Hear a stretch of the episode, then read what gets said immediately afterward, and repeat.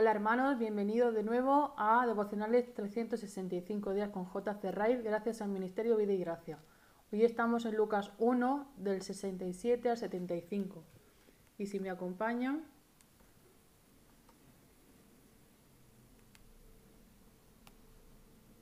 dice así. Y Zacarías su padre fue lleno del Espíritu Santo y profetizó diciendo, Bendito el Señor Dios de Israel, que ha visitado y redimido a su pueblo, y nos levantó un poderoso Salvador en la casa de David su siervo, como habló por boca de sus santos profetas que fueron desde el principio, salvación de nuestros enemigos y de la mano de todos los que nos aborrecieron, para hacer misericordia con nuestros padres y acordarse de su santo pacto, del juramento que hizo Abraham nuestro Padre, que nos había de conceder, que, librados de nuestros enemigos, sin temor le servimos en santidad y en justicia delante de Él todos nuestros días. Observemos en primer lugar la profunda gratitud del corazón de un creyente judío a la espera de la aparición del Mesías.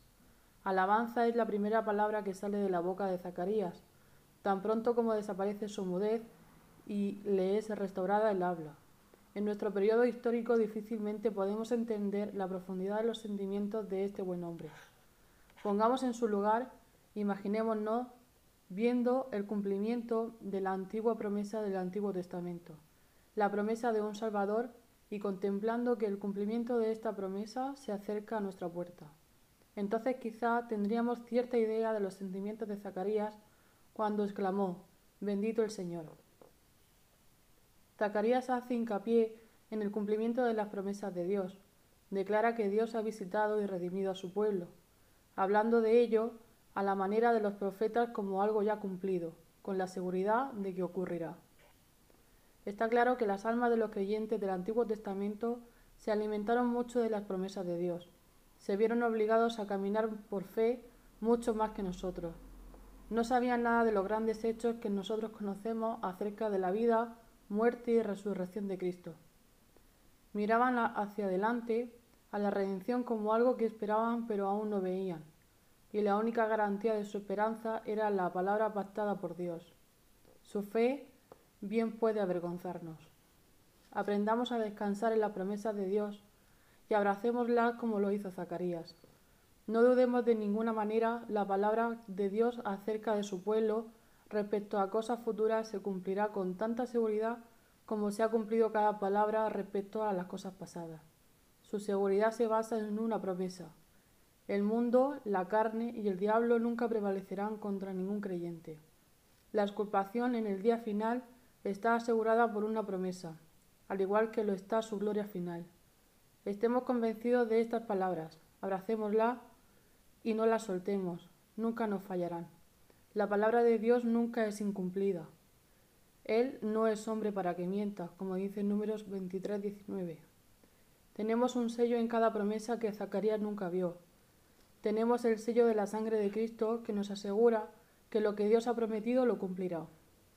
Porque todas las promesas de Dios son en Él sí y en Él amén, por medio de nosotros, para la gloria de Dios. Segunda de Corintios 1.20. Y una lectura recomendada, números 23 del 18 al 24. Entonces él le tomó su, su parábola y dijo, Balac, levántate y oye Escucha mis palabras, hijo de Cipor. Dios no, es hombre para que mienta, ni hijo de hombre para que se arrepienta. Él dijo, y no hará, habló, y no lo ejecutará. He aquí, he recibido orden de bendecir. Él dio bendición, y no podré revocarla. No ha notado iniquidad en Jacob, ni ha visto perversidad en Israel.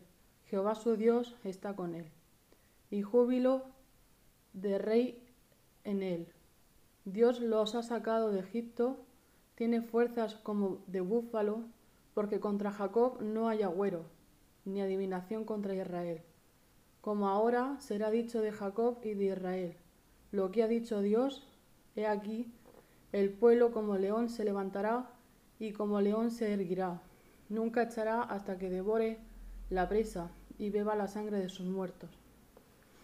Ahora, si me permiten, hermanos, terminemos con una oración. Gracias, Padre, por este tiempo de bendición, Señor, en tu palabra y de meditación en ella, Señor, que nos sea de provecho y de edificación a cada uno de nosotros, Señor. Te lo pedimos todo en nombre de Jesús. Amén.